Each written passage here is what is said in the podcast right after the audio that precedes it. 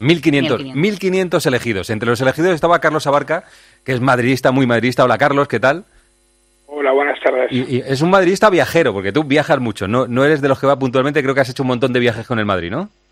Pues mira, el año pasado me hice todos los, todas las eh, eliminatorias, así que sí, ah, bastante. es verdad que, escucha Carlos, Carlos, que hablamos que, le había tocado la entrada por primera vez a tu hijo y a ti, que llevabas por primera vez a tu hijo a una final, a París. Efectivamente, a mis dos hijos les llevé y, estuvimos en París, efectivamente. Eh, Carlos, Carlos de lo, estamos preguntando, de lo que tú has visto fuera del, del Madrid, ¿dónde pones esta victoria del Madrid?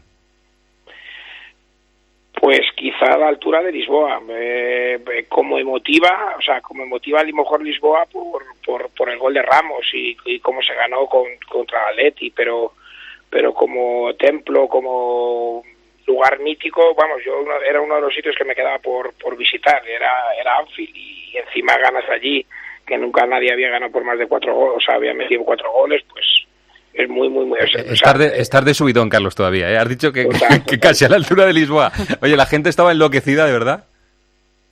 Sí, sí, sí. O sea, porque era un momento...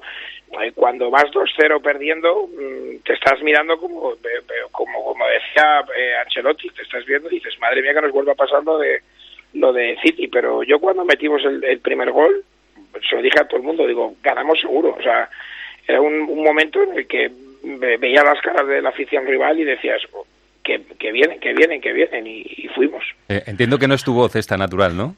No, no, no es mi voz. Me he quedado sin voz porque, eh, bueno, y, he recuperado un poco porque he tenido, he estado trabajando por la mañana y, y, solamente podía estar en el ordenador, no podía hablar. Pero bueno, es que allí... Mucha humedad, mucha humedad en Liverpool.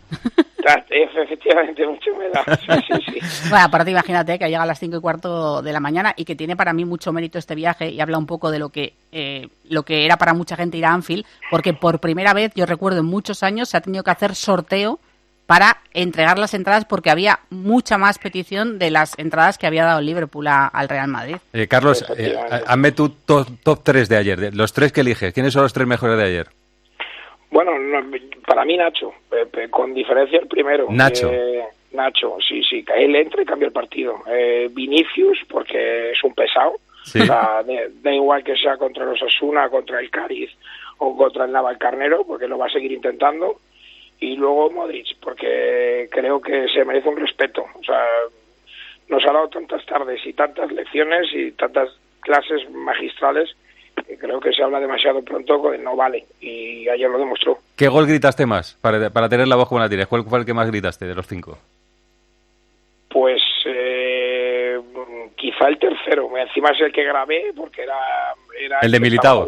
el, de Militao. Que estábamos allí y, y era como la refrendar que, que, sí, que sí, que vamos a ganar y que vamos a por más. Que eso es un, el mérito que tiene es que no nos conformamos con, con, ir solo ganando, sino que fuimos a por otro y a por otro.